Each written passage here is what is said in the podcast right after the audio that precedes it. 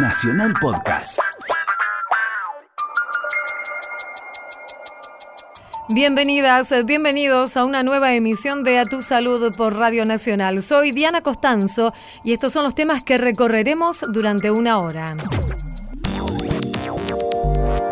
Las prótesis de cadera tienen un mercado amplísimo. Un nuevo diseño de prótesis mejora la calidad de vida de las personas que deben ser intervenidas. Conversamos con la investigadora del CONICET, Silvia Seré. Lo que hace es permitirte agarrar y soltar las cosas sin necesidad de que alguien te asista. Fue diseñado un kit que ayuda a la movilidad de personas con discapacidad en sus manos. Entrevistamos al ingeniero biomédico Gonzalo Nancer. Poco a poco va comiendo hasta que termina cayendo en el cerebro y el tejido cerebral es un muy buen alimento para estos microorganismos. Se reportó el primer caso de ameba come cerebros en la Argentina. Hablamos con el doctor Sixto Costamaña. ¿Por qué no probar la batería enzimática que tienen estos hongos para ver si pueden degradar estas colillas? Científicos analizan cómo ciertos hongos pueden destruir colillas de cigarrillos que son muy contaminantes y perjudiciales para la salud. Entrevistamos a la investigadora del CONICET, Isabel Cinto. Estás escuchando a tu salud. Estás escuchando Nacional. La investigación siempre ofrece nuevas opciones para mejorar la calidad de vida de las personas y es el caso de un grupo del Instituto de Investigación en Ciencia y Tecnología de Materiales, tema que depende del CONICET y de la Universidad de Mar del Plata, que ha desarrollado un nuevo tipo de prótesis óseas. Vamos a conversar con Silvia Ceré, ella es investigadora principal del CONICET y pertenece al INTEMA, quien coordina justamente este grupo. Hola Silvia, Diana Costanzo es mi nombre. Muchas gracias por atendernos.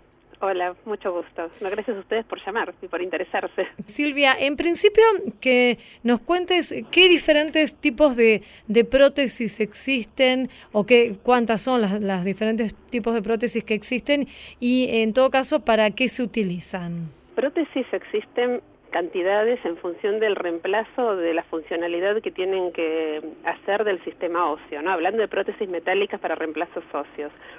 Hay cantidades infinitas este, de prótesis en función de cuál es el eh, digamos la patología que quieren que quieren enfrentar. Sí. Pero dentro de los grandes grupos, si uno se separa las prótesis como en grandes grupos, hay prótesis que son eh, que se adhieren al hueso a través de un cemento, y son las prótesis cementadas, y las prótesis que no se adhieren al hueso a través de cemento, que son las no cementadas.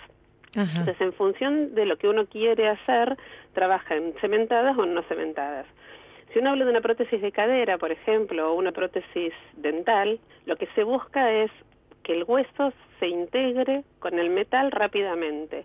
Entonces, que no exista una interfase entre el hueso y el metal que, que quede un huelgo o que quede de alguna manera la prótesis floja, digamos, en términos coloquiales. Sí, claro. Entonces, lo que nosotros buscamos es que exista una unión entre el sistema esquelético y la prótesis sin necesidad de usar un cemento y con eso lo que buscamos es que se mejore la estabilidad de la prótesis y con eso la salud del paciente. ¿Cuáles son las prótesis que más se utilizan, las que más demanda tienen, digamos? Y las prótesis de cadera tienen un mercado amplísimo. La expectativa de vida ha aumentado mucho dentro de los últimos años aumentó en los últimos 15 años 10 años más o menos, entonces la expectativa de vida está en el entorno de los 80, 85 años. Y una prótesis de cadera que se la pone a una persona en el entorno de los 60, 65, 70 años, tiene que acompañar toda la vida de la persona, no tiene que ir a una reoperación, en un sentido ideal hablando. Entonces, la prótesis tiene que ser de buena calidad para acompañar toda esa vida útil. Las que más se están utilizando ahora son, digamos, las que nosotros estamos trabajando más son prótesis de cadera por la patología esta y la expectativa de vida y también prótesis dentales. Las prótesis dentales, que si bien en muchos ámbitos se consideran estéticas, en realidad no son estéticas. ¿sí? Una mm. prótesis dental deja de ser estética cuando interrumpe la correcta masticación y, de, y por ende la correcta manera de poder alimentarse. Seguro, seguro. Entonces, las prótesis dentales tienen un mercado amplísimo. Si bien están asociados, como te decía antes, con la estética, muchas obras sociales la asocian con la estética, en realidad no lo es. ¿sí? No Mm. lo es. Y eso es- tiene, una, tiene un mercado enorme. Sí, de hecho no cubren la- este tipo de prótesis, los implantes, por ejemplo, no se cubren desde la obra social porque dicen que, o de las prepagas, porque dicen esto que vos comentás, ¿no? Que es una cuestión estética Claro, muchas pero veces. realmente no lo es, porque una No, persona claro. que le falten cuatro piezas dentales o cinco piezas dentales viene afectada su posición de mandíbula, eso le trae problemas respiratorios, problemas de masticación y por ende el tipo de alimentos que puede comer, o sea, no es estético. No, seguramente, Sí. influye en toda la salud en general. Eh, Silvia, contanos un poco acerca de este trabajo que ustedes realizan allí en el INTEMA. El trabajo que hacemos nosotros en el INTEMA es como vos dijiste en tu introducción, nosotros lo que hacemos es modificar materiales metálicos para mejorar la integración con el hueso. Nosotros de las dos líneas estas que yo te comentaba que había de prótesis cementadas y no cementadas, trabajamos en prótesis no cementadas. Entonces, dentro de lo que son implantes permanentes, o sea, una prótesis que te tiene que acompañar toda la vida, lo que hacemos es modificar la superficie con dos objetivos. Una es que esta pieza que le estamos modificando a la superficie mejore de alguna manera su resistencia dentro de los fluidos corporales. ¿Por qué? Porque los fluidos corporales son sumamente agresivos para los metales, ¿sí? son sumamente corrosivos. Entonces nosotros tenemos que garantizar una superficie que impida que estos fluidos que están en el entorno de la prótesis me ataquen a la prótesis. ¿sí? Entonces, Mm. si la atacan, deja de tener las propiedades que tiene que tener en cuanto a propiedades mecánicas y resistencia a la corrosión. Entonces, eso es uno de los objetivos. Y el otro objetivo es, cuando uno modifica la superficie, esa modificación superficial, nosotros pretendemos que sea como una señal para las células que están en el entorno de formar tejido óseo sin necesidad de cemento. Ajá. Entonces lo que tenemos es células que reconocen la modificación superficial que nosotros hacemos y con ese reconocimiento de la modificación superficial crean tejido óseo a partir del metal. Se unen sin necesidad de usar cemento. Mm. ¿Y cuál es la ventaja de Eso, esto? La iba a ventaja es que preguntarte. se conserva tejido óseo. El, el Mm. estilo de, de práctica de cómo se hace la, la cirugía para estas, para estas prótesis hace que el tejido óseo esté conservado y estas prótesis se supone que tienen mejor calidad, nosotros aspiramos a que tengan mejor calidad y acompañan la vida del paciente en su totalidad, sin necesidad de ir a una operación segunda. Y Silvia, ¿en qué paso están ustedes en este trabajo de modificar estos materiales y avanzar en esta investigación? Nosotros en la etapa de prótesis permanentes, y ahora te cuento otro que estamos trabajando en prótesis temporarias, que es muy interesante, en la etapa de prótesis permanentes donde estamos más avanzados, nosotros pasamos, la- las etapas que se hacen son etapas de pruebas in vitro, donde nosotros probamos el material, pr- probamos la modificación superficial, nos fijamos que no se alteren las resistencias a la corrosión o se mejore la resistencia a la corrosión y las propiedades que tiene que tener este material para ser implantado en el cuerpo. Una vez que esto pasó, se prueba en cultivos celulares, vemos a ver cómo reconoce las células, la superficie de los materiales y se ve si el- el- las células estas que son inductoras del tejido óseo son capaces de reconocer la superficie, proliferar y formar tejido óseo. Y aquellas superficies que pasan a eso pasan recién a las pruebas in vivo en animales de laboratorio. Nosotros trabajamos con ratas. Nosotros finalizamos ahora el protocolo con ratas. Sí. Desde el principio hasta el final finalizamos el protocolo con ratas y bueno, los resultados son realmente alentadores, están, son muy interesantes. Ajá. Te quiero comentar que Sí. existen en el mercado prótesis no cementadas para prótesis permanentes. Sí. No es una innovación en cuanto a que no existan este tipo de prótesis en el mercado. Las prótesis no cementadas existen en el mercado desde hace muchos años, pero la manera de tratar la superficie es lo que nosotros estamos proponiendo que es diferente.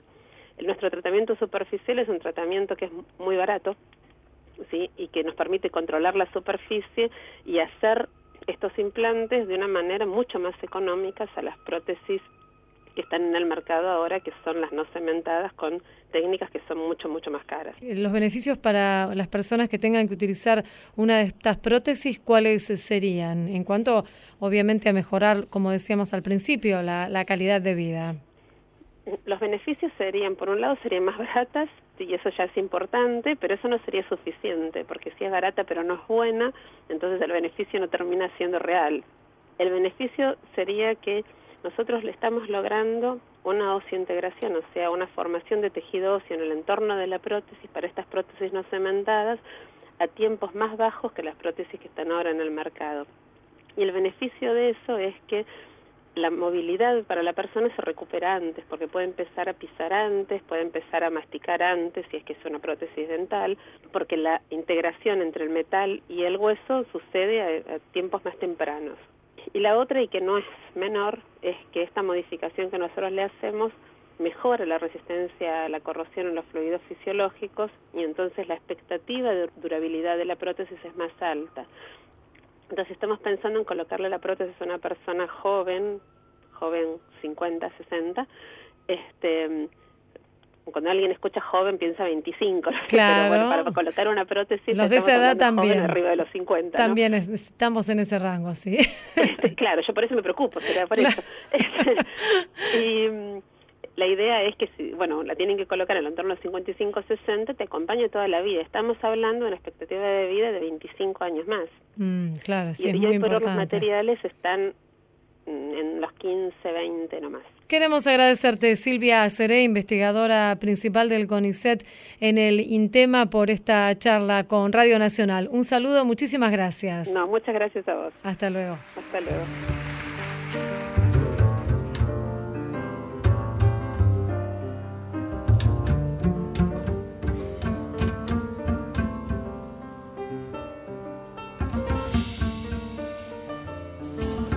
Estás escuchando a tu salud. Estás escuchando Nacional. Si no canto lo que siento, me voy a morir por dentro. He de gritarle a los vientos hasta reventar, aunque solo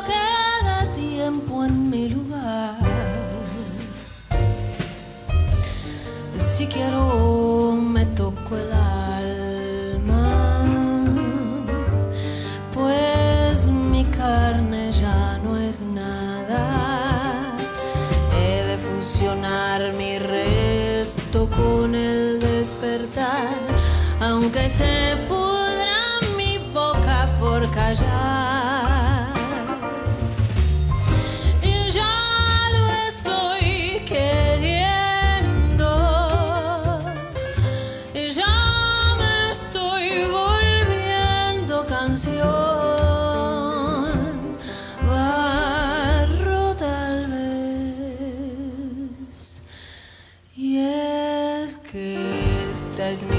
corteza donde el hacha golpeará, donde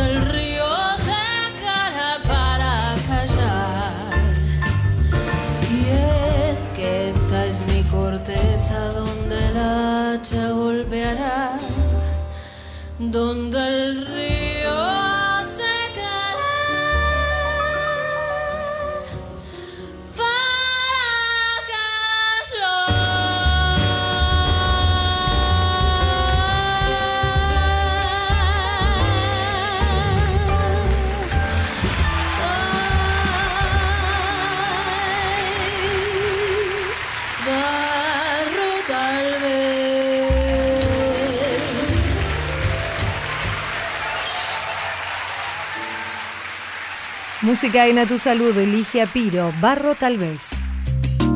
Escuchás a tu salud por Nacional. Diseñado un kit que se imprime en 3D y ayuda a personas con problemas de movilidad en sus manos a poder realizar algunas tareas específicas. Vamos a conversar aquí en Radio Nacional con Gonzalo Nancer. Él es egresado de la carrera de Ingeniería Biomédica de la Facultad de Ciencias Exactas de la Universidad Nacional de Córdoba. Ya lo estamos saludando. Hola Gonzalo, muchas gracias por atendernos. Hola. Gonzalo, ¿cómo ha surgido entonces esta idea de, de, crear este tipo de ayuda a través de la tecnología para personas que tienen cierto tipo de, de dificultad en su movilidad? Bueno, arranco todo como un trabajo integrador de una materia de la, de la carrera que se llama Ingeniería en Rehabilitación. Ajá. Ahí nos planteaban eh, conseguir algún caso de alguna persona con algún tipo de discapacidad y, y, y buscar desarrollar alguna herramienta que le sirva para, para alguno de los problemas que tenía.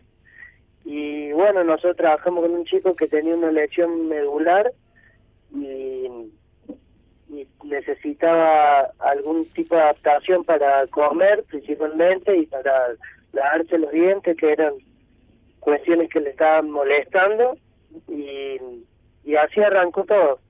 Uh -huh. este, después se transformó en mi tesis y le agregué la parte de diseño e impresión 3D y bueno, así arrancó todo hace ya claro. dos tres años. Y Gonzalo, contanos, eh, describinos cómo es este dispositivo que diseñaste. Bueno, hay una herramienta que se utiliza generalmente en, en todos los centros que se llama bolsillo palmar. Es como un bolsillo un, una, faja de tela que se pone en la palma de la mano con un bolsillito. Esto funciona similar a eso, pero lo que hace es permitirte agarrar y soltar las cosas sin necesidad de que alguien te asista. Funciona con un mecanismo de encastre muy sencillo, entonces vos adaptar los utensilios y tenés el dispositivo principal en la palma de la mano, te encastras y podés desencastrarlo con un golpe contra la mesa y soltar las cosas. Y esto lo que hace es darle más, más fuerza, digamos, en, en las manos a la persona que lo necesita. Está pensado para pacientes que tienen una lesión tal que no le permita utilizar sus dedos. Digamos, esta herramienta requiere sí o sí de movimiento de hombro y de codo, pero puede funcionar para personas que ya no controlan ni la muñeca ni los dedos, por lo tanto no pueden agarrar cosas. Mm. Entonces, no es que le aumente la fuerza, sino que directamente hace el agarre por completo. Ah, perfecto, claro, claro, sí, se entiende. Y esto, Gonzalo, como comentábamos al principio, tiene, además de esta innovación en el diseño que has pensado, permite imprimirse en, en 3D con esta tecnología que eh, ya es casi revolucionaria, podríamos decir. Sí, cuando arrancó todo en, el, en, ese trabajo de la materia, lo fabricamos bien artesanalmente.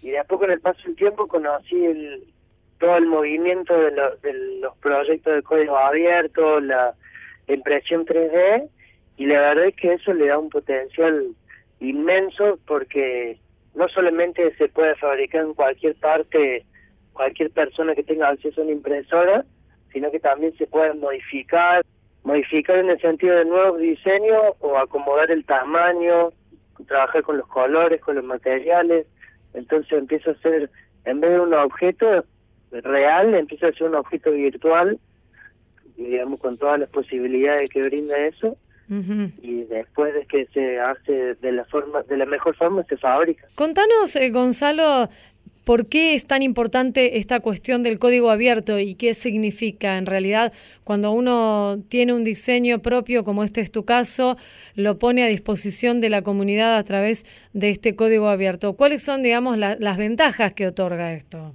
Lo mejor que tiene este tipo de proyectos es que posibilitan que las ideas se desarrollen y crezcan mucho más rápido. Porque una idea, puede haber muchas cabezas trabajando sobre la misma idea al mismo tiempo, entonces, y se comparte todo a través de Internet, entonces los proyectos evolucionan más rápido y se llega a soluciones mejores. Sí. Esa es la, principal ventaja. Claro. Y después la cuestión de, de el acceso. Digamos, muchas personas eh, de esta manera se como que se democratiza mucho más el acceso a todas las cosas porque porque bueno, porque están en internet y cualquiera puede entrar y conseguirla. Y esto eh, cualquiera puede entrar y conseguirla. ¿Cómo una persona, por ejemplo, que está escuchando esta, esta charla aquí en Radio Nacional y conoce algún caso, tiene un familiar, necesita de, de este dispositivo, ¿cómo puede acceder y conseguirlo y conseguir este acceso para poder imprimirlo? Bueno, los archivos están compartidos ahora en una hay muchas plataformas de donde se comparten este tipo de cosas. Está en una que se llama PinShape, así PinShape. Ajá. Y está todo con un nombre en inglés porque generalmente son son plataformas estadounidenses, o, entonces está todo en inglés. La forma más fácil de encontrarlo es a través de la página del Facebook que tengo yo, sí. a donde voy poniendo las cosas que voy haciendo, que se llama Bis Más Adaptaciones todo junto. ¿De nuevo? DIS más adaptaciones. DIS más adaptaciones. Ahí lo pueden encontrar entonces. Sí, ahí, o sea, ahí van a ver la foto y está el link a la página de este Pinset donde, donde están los archivos para descargarse. Seguro, porque tal vez haya personas que lo necesitan y no conocen de, de esta innovación que está eh, muy cerca de, de ellos, ¿cierto? Sí, ni hablar. Gonzalo, queremos agradecerte. Gonzalo Nancer, egresado de la carrera de Ingeniería Biomédica de la Facultad de Exactas de la Universidad Nacional de Córdoba. Te mandamos un saludo desde aquí, desde Radio Nacional. Bueno, muchas gracias. Gracias por llamar. Hasta luego. Seguí en Nacional. Escuchás a tu salud. La dieta baja en hidratos de carbono es igual de efectiva que la reducida en grasas. Así lo reveló un estudio de investigadores estadounidenses publicado en la revista especializada JAMA. El trabajo llegó a la conclusión de que la genética o el metabolismo no influyen en el resultado de las dietas. Sin embargo, los científicos están convencidos de que hay características personales que pueden dar pistas sobre qué dieta es más recomendable para cada persona y quieren trabajar a partir de ahora en esto. Para el estudio, los investigadores dividieron a 609 participantes en dos grupos. Uno comió durante un año alimentos bajos en grasas, mientras que el otro ingirió alimentos bajos en hidratos de carbono. Estás escuchando a tu salud. Estás escuchando Nacional. Por primera vez se reportó en la Argentina un caso de meningoencefalitis amebiana primaria provocada por un parásito y es conocida también como la ameba asesina o ameba como en cerebros, aunque este nombre nos, nos suene un tanto particular, ¿cierto? Y le costó la vida a un chico de 8 años en la localidad bonaerense de General Arenales, que está cercana a Junín. Vamos a conversar aquí en Radio Nacional con el doctor Sixto Costamaña, él es expresidente de la Asociación Parasitológica Argentina y ha tenido que ver justamente con el reporte de este caso. Ya lo estamos saludando en Radio Nacional. Hola doctor, Diana Costanzo es mi nombre. Muchas gracias por atendernos. Hola Diana. Doctor, en principio, bueno, que nos cuente de qué se trata esta enfermedad que tal vez no es tan conocida para nosotros en general, ¿cierto? Sí, no es muy conocida ni por el público en general, ni tampoco es muy conocida o pensada en su momento. Eh, al momento de hacer el diagnóstico eh, desde el punto de vista médico, se presenta como una meningitis que después el bioquímico, si mira el líquido cefalorraquídeo que seguramente el médico va a sacar, al, al microscopio lo ve. O sea, es una este, meningoencefalitis producida por un parásito, un unicelular, es una sola célula, que se mueve como si fuera una babosa, es decir, emitiendo los llamados pseudopos, y es muy poco prevalente en el mundo, por suerte. Sí. Estados Unidos no tiene más de tres o cuatro casos o cinco por año.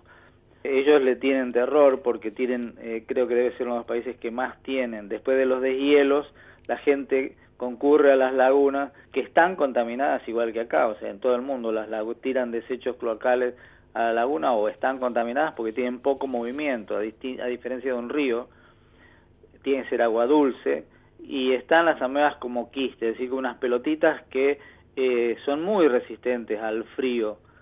Entonces, por eso pasa en el invierno. En el verano, con las altas temperaturas, sale del quiste y encima, como hay comida, como hay bacterias provenientes de esos desechos cloacales, se encuentra libremente y feliz comiendo. Claro. Cuando el hombre se tira al agua, especialmente cuando lo hace en forma brusca, tirándose tipo bomba como se tiran los chicos, o de pie y de estando mucho tiempo adentro del agua o alguien que hace buceo, el agua entra con presión de abajo hacia arriba por las fosas nasales y queda en la mucosa nasal y después poco a poco va comiendo hasta que termina cayendo en el cerebro y el tejido cerebral es un muy buen alimento para estos microorganismos. Claro, doctor. Y así se multiplica y termina haciéndole un agujero, por eso se llama come cerebro, porque le come literalmente un pedazo del cerebro.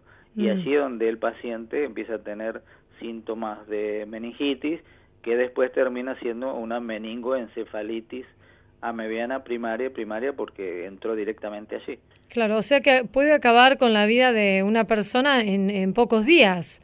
Normalmente acaba el 98%, 95, 97% eh, por ciento de los casos son fatales, lamentablemente. Mm. Y entre 3 y 7 días, si el paciente, aunque esté diagnosticado y aunque sea tratado con un pool de, una mezcla de, de, de medicamentos, de fármacos, el paciente suele fallecer. O sea, no es de extrañarse que haya fallecido este chico. Cuando se diagnosticó, que se diagnosticó inmediatamente, hay que felicitar a los bioquímicos que trabajaron en el tema en, en Junín, se mm, trató inmediatamente porque se dice es una ameba de vida libre que está en el cerebro. Con Mm. eso es suficiente. Yo les digo, miren, esta no es otra ameba, se pensaba en acanta que es otra ameba de vida libre, de vida libre porque está libremente en la naturaleza sin necesidad de parasitar. Ya se comenzó el, el, el tratamiento, o sea que fueron horas eh, para hacer el diagnóstico. Muy bien la presunción diagnóstica y el diagnóstico inicial de este bioquímico. ¿Es el único caso que se ha reportado en el país hasta ahora?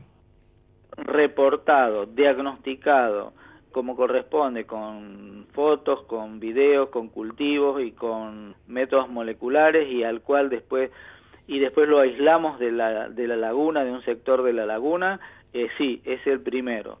Eso no quiere decir que no haya habido otros antes, porque como es tan fulminante y los síntomas pueden haberse confundido, pueden haberse confundido con una meningitis de otro origen bacteriano o virósico, quizás el noreste de nuestro país, porque es de áreas más cálidas. Al cambio climático que se habla tanto, yo creo que esto sí tiene que ver que haya pasado a la provincia de Buenos Aires frente a esas grandes lagunas que ya eran grandes de por sí, grandes lluvias y la falta de desagües adecuados, que porque ha aumentado la temperatura en la provincia de Buenos Aires, no hace falta ser un experto para darse cuenta, ha hecho que aparecieran estos sectores. En los otros sectores probablemente no se la ha buscado. Nosotros hemos trabajado con la otra ameba que es Acanta moeva y eh, sí la hemos encontrado en todo el país, pero esa eh, se adapta más a climas fríos. Esta es más de climas cálidos y por eso nos llamó la atención también que apareciera en ese sector, pero el diagnóstico rapidísimo que hicieron los bioquímicos de la Clínica Sagrada Familia de allí de, de Junín y la consulta que hicieron mandando una foto el mismo día a mí, el doctor Campana, hizo que se diagnosticara rápido y se instaurara el tratamiento. No obstante, el chiquito lamentablemente fallece. Claro, y ante el conocimiento del reporte, como usted dice, doctor, de este caso, ¿ahora deben tomarse algún tipo de medidas preventivas? Esto, recordemos que ocurrió hace un año, ahora sale a la luz porque justamente ha sido publicado este reporte, pero digo, ¿hay que tomar algún tipo de, de medidas? ¿Deberían tomarse? Sí, en su momento fue publicado en el diario local de ahí de, de, de, de Junín, este, yo fui a dictar eh, un curso de dos días para explicarles bien de qué se trataba al, grupo de profesionales de allá. Fue publicado en el reporte epidemiológico de Córdoba.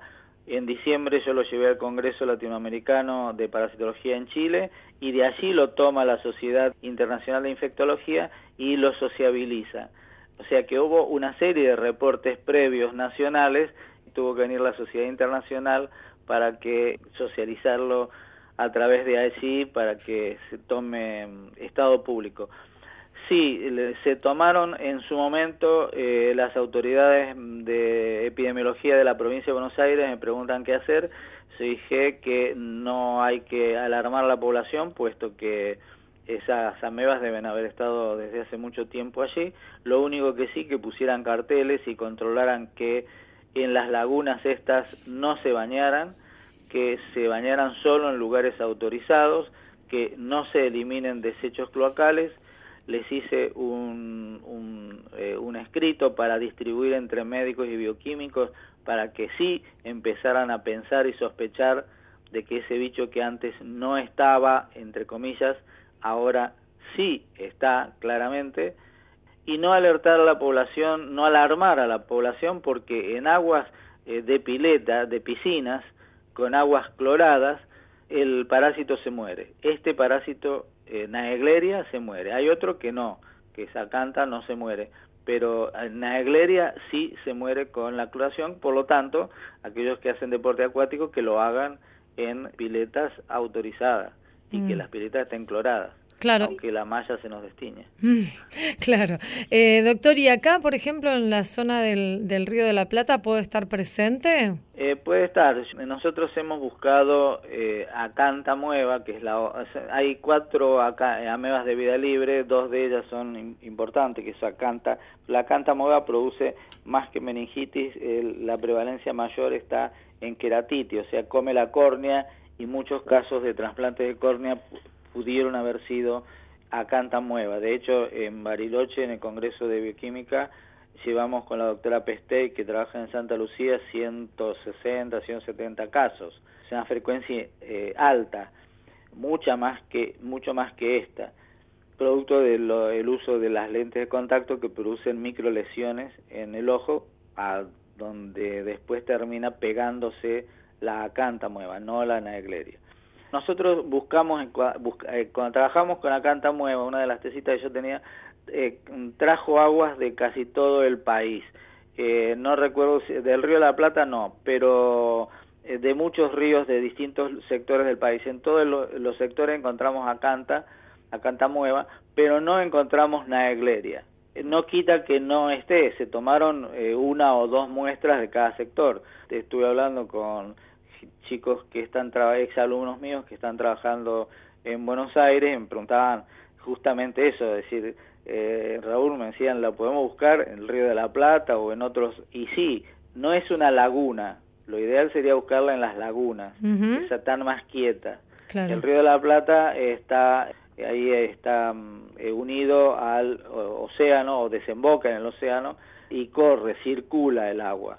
En las lagunas está quieta, entonces mm. hay más probabilidad de contagiarlo. Pero de todas maneras sí, creo que este, hay suficiente cantidad de investigadores que lo pueden la pueden buscar como, para tener una base epidemiológica, es decir, datos epidemiológicos, que es en lo que fallamos Latinoamérica, es decir, en más o en menos, eh, no tenemos los, los registros epidemiológicos que tienen países más desarrollados en ese aspecto, llevando detalladamente caso por caso.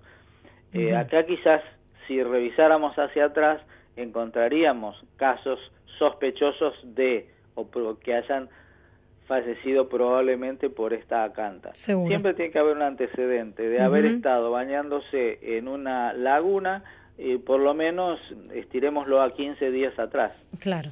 o previos al problema de meningitis. Queremos agradecerle, doctor Sixto Raúl Costamaña, expresidente de la Asociación Parasitológica Argentina, por este tiempo y estas explicaciones aquí en Radio Nacional. Le mandamos un saludo muy amable. No, por favor, y, por- y que la población, por favor, no se alarme.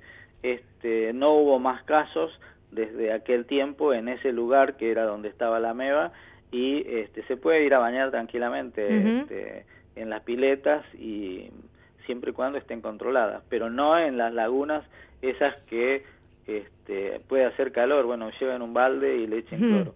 Seguro. Gracias, doctor. No, hasta por luego. favor, muy hasta amable. Escuchás a tu salud por Nacional. ¿Puede un hongo devorar a las molestas y contaminantes colillas de cigarrillos?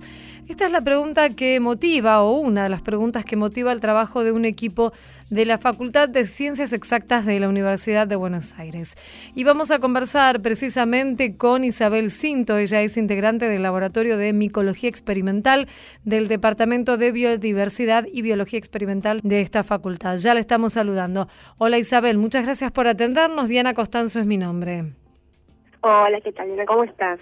Muy bien. Isabel, en principio contarnos cómo comenzó esta historia, porque cualquier persona que ha ido a una playa, por ejemplo, en la costa argentina o en, en otros sitios, eh, ve la cantidad de colillas de cigarrillos que se acumulan y que muchas veces eh, cuesta mucho limpiar, ¿cierto? Claro, exactamente. Eh, bueno, esto comenzó hace un par de años a través de una consulta que nos hizo una ONG, Econo, que ellos estaban haciendo un, un cenicero para las playas, para juntar, justamente juntar las colillas y que no queden eh, dañando tanto al ambiente. Y ellos querían consultarnos a ver qué podíamos hacer nosotros de, como científicos para ver de qué manera podíamos degradar estas colillas. Y a partir de ahí empezamos a probar. Nosotros siempre trabajamos con hongos, eh, con bioremediación, así que dijimos, bueno, vamos a ver por qué no los hongos que tienen esta particularidad forma de alimentarse, que es liberar enzimas al medio ambiente para degradar compuestos más complejos en algo más simple y poder absorberlos, dijimos, ¿por qué no probar la batería enzimática que tienen estos hongos para ver si pueden degradar estas colillas? Ajá. y nos resulta eh, sumamente, por empezar, interesante y además súper es un desafío muy grande porque no solo necesitamos encontrar enzimas que degraden eh, el acetato de celulosa, que es lo que está formando el filtro, que es lo que es más recalcitrante, lo que cuesta tanto degradar, sino también que eh, los hongos se banquen crecer en una colilla que está tan contaminada, porque justamente el filtro lo que hace es frenar todos los compuestos tóxicos de la combustión del tabaco para que el fumador no los inhale. Entonces es un doble desafío. Ajá. Y hasta ahora, ¿cuáles han sido los resultados con estas pruebas que están realizando? Hicimos varias eh, pruebas preliminares. Es más, ahora María del Pilar Núñez, que es mi becaria, va a comenzar a hacer el doctorado en este tema, o sea, va a tener trabajo para los próximos cinco años. Sí. Y hemos probado con varios hongos, hongos generalmente de los que causan pudrición blanca en los árboles, que tienen una batería enzimática de ligninasas, de enzimas que degradan la, eh, la lignina de los árboles, que es, es una sustancia muy compleja y que al poder romper esa sustancia compleja también puede romper sustancias que se asemejan a esa. Hemos probado varios y con resultados bastante esperanzadores, desde ya algunos crecen sin problema en estas colillas y además varias cepas lograron sacar ese olor horrible de las colillas, ese olor tan desagradable y en el medio donde están creciendo, que se forma un color medio amarillo, amarronado de, de toda la nicotina, el alquitrán, todo eso, lo, le sacaron el color. Ajá. Eh, todavía no hicimos los ensayos para ver realmente la detoxificación, justamente porque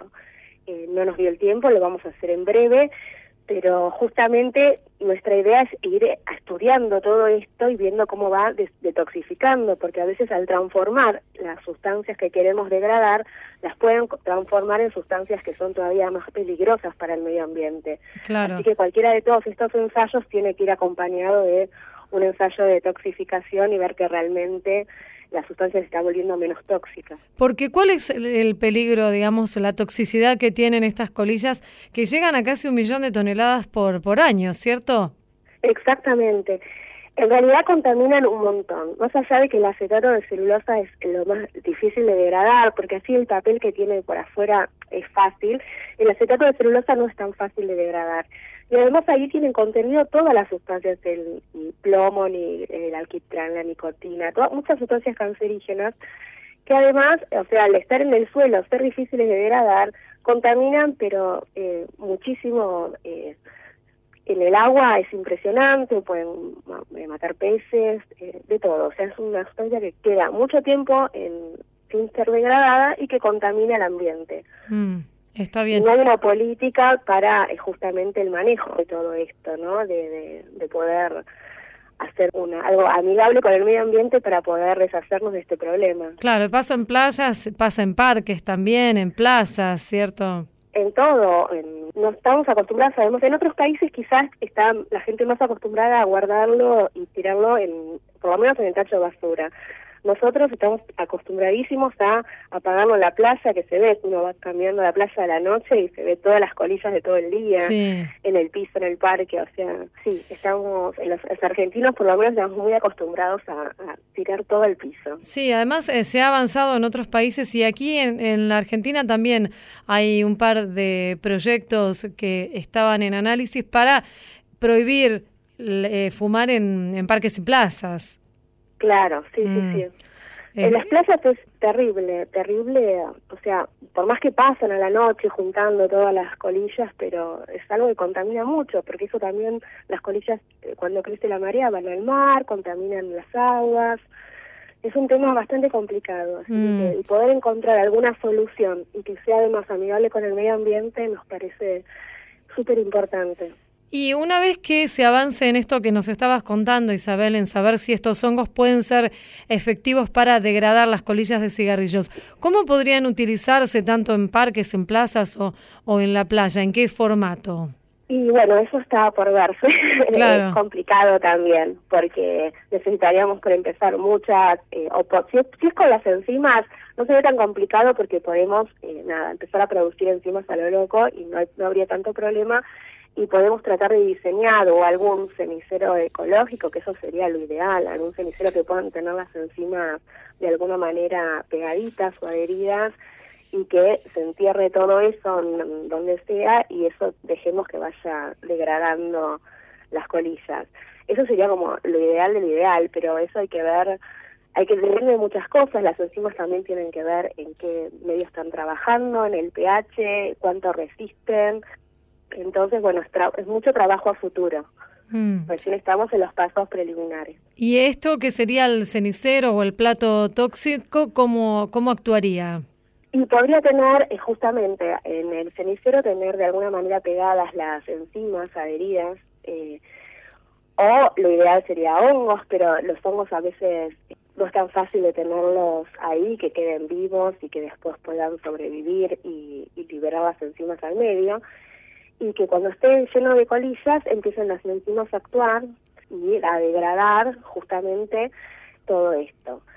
Probablemente no todos los hongos producen las mismas enzimas y necesitemos varios hongos que produzcan distintas enzimas. Uno que degrade el acetato de celulosa, que para eso necesitamos algunas enzimas que desacetilen esa celulosa para que después puedan ser atacados por las celulasas que tienen la gran mayoría de los hongos. Y además otras, eh, justamente como dijimos antes, enzimas que degraden los compuestos tóxicos, que son muchos además.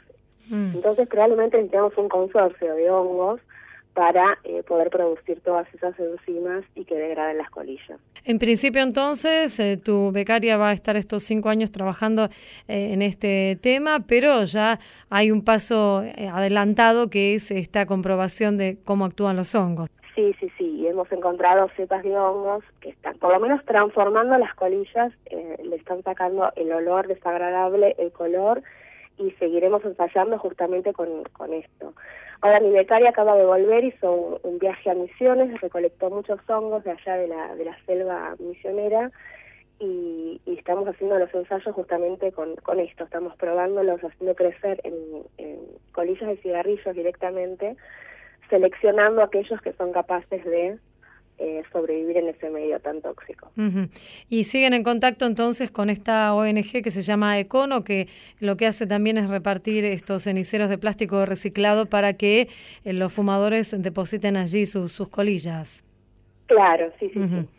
Así siguen trabajando en conjunto entonces. En conjunto, tal cual. Queremos agradecerte, Isabel Cinto, integrante del Laboratorio de Micología Experimental de allí de la Facultad de Ciencias Exactas de la UBA, por este tiempo y esta charla aquí en Radio Nacional. Te mandamos un saludo muy amable. Muchas gracias. Un saludo a ustedes. Hasta luego. Estás escuchando a tu salud. Estás escuchando Nacional.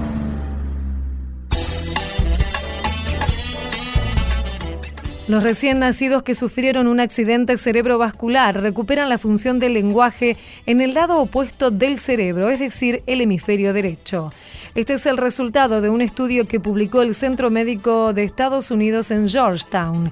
El hallazgo muestra que si bien hay impacto en el área del lenguaje, los daños se compensan dada la plasticidad del cerebro de los bebés se demostró que los 12 casos analizados en personas de entre 12 y 25 años que habían sufrido un ACV cuando tenían pocos meses de vida usaron el lado derecho de sus cerebros para recuperar el lenguaje. Esto fue A Tu Salud, un programa dedicado a los últimos avances en medicina, prevención y tratamientos. Hasta la próxima emisión.